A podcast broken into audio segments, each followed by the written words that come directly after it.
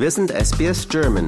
Weitere Inhalte finden Sie auf sbs.com.au slash German.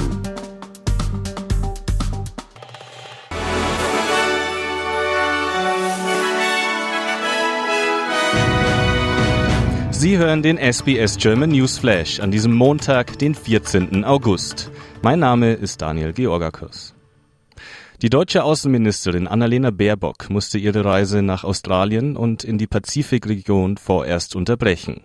Das Auswärtige Amt teilte mit, nach einer Zwischenlandung zum Auftanken in Abu Dhabi habe es Probleme beim Einfahren der Landeklappen gegeben.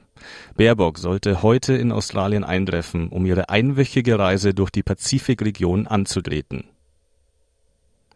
Die Vorsitzende der One Nations Partei, Pauline Hanson, hat sich vom New South Wales Vorsitzenden der Partei, Mark Latham, getrennt. Die Entscheidung fiel, nachdem die Partei bei der Landtagswahl keine zusätzlichen Sitze erringen konnte. Die Entscheidung wird sich jedoch nicht auf Lathams Position im Parlament von New South Wales auswirken, wo er bis 2031 einen Sitz im Oberhaus sicher hat.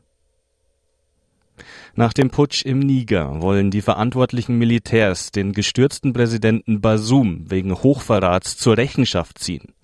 In einer im Fernsehen verlesenen Erklärung hieß es, man habe die nötigen Beweise gesammelt, um Basum vor nationalen und internationalen Instanzen zu verfolgen. Der westafrikanische Staatenverbund ECOWAS hatte zuvor als Reaktion auf den Putsch Sanktionen gegen den Niger verhängt und ein militärisches Eingreifen angedroht. Ein von der ECOWAS gesetztes Ultimatum verstrich jedoch ohne Folgen. Derzeit wird in Deutschland über weitere Waffenlieferungen an die Ukraine diskutiert. Dabei geht es um Taurus Marschflugkörper, die eine Reichweite von hunderten Kilometern haben und russisches Gebiet erreichen könnten. Bundeskanzler Scholz ließ seine Entscheidung weiter offen und sagte im ZDF, dass Deutschland in der Vergangenheit gut damit gefahren sei, bei allen Waffengattungen genau abzuwägen, ob es sinnvoll sei, sie nach Kiew zu liefern. Die australische Fluggesellschaft Qantas hat drei seiner Flugzeuge mit dem Logo der Yes-Kampagne versehen, um die indigene Stimme im Parlament zu unterstützen. Laut Alan Joyce, CEO der Qantas Group, sei das Logo Teil des langjährigen Engagements der Fluggesellschaft für die Versöhnung mit den australischen Ureinwohnern. Die Schattenministerin für indigene Australier, Jacinta Price, hat die australische Bevölkerung unterdessen aufgefordert, die Einzelheiten des Referendums über die indigene Stimme im Parlament sorgfältig zu prüfen, bevor sie zur Wahl gehen.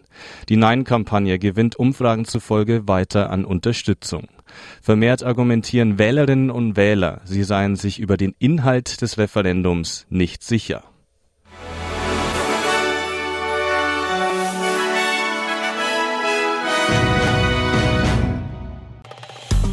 Liken, teilen und kommentieren Sie unsere Inhalte bei facebook.com/sbsgerman.